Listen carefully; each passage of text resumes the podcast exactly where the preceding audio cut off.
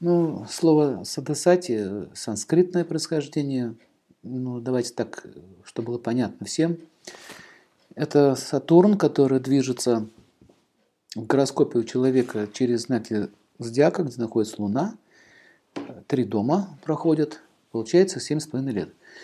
Но многие боятся его, думают, что это что-то ужасное. На самом деле это не так.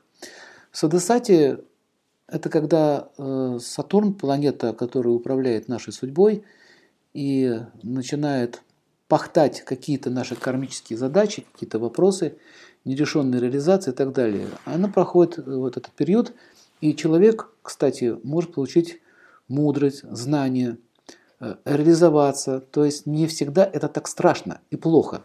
К сожалению, Светлана, вы заметьте, что почему-то Сатурном пугает людей. Это планета, которая не является какой-то карающей, какой-то страшной. Она может дать и хорошие плоды наших действий. Многие в Садасате в этот период получают большие деньги, хорошее положение, поднимают. Вот лично у меня в Садасате пошел большой подъем. Лично у меня. Поэтому бояться Сатурна не надо он не дает только наказание. Это неправильное представление о Сатурне.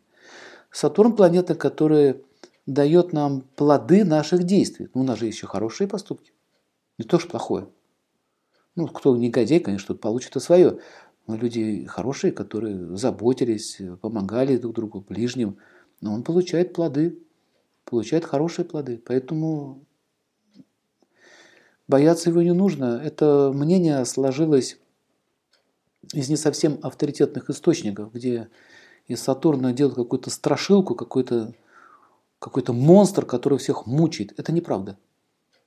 Кстати, сам Шани, Шани на санскрите Сатурн, он сам об этом говорил, что здесь Писания древние, и сам Сатурн об этом сказал, что обо мне будут очень плохо думать и плохо говорить, и меня будут бояться те, кто совершает глупости в жизни, преступления совершает.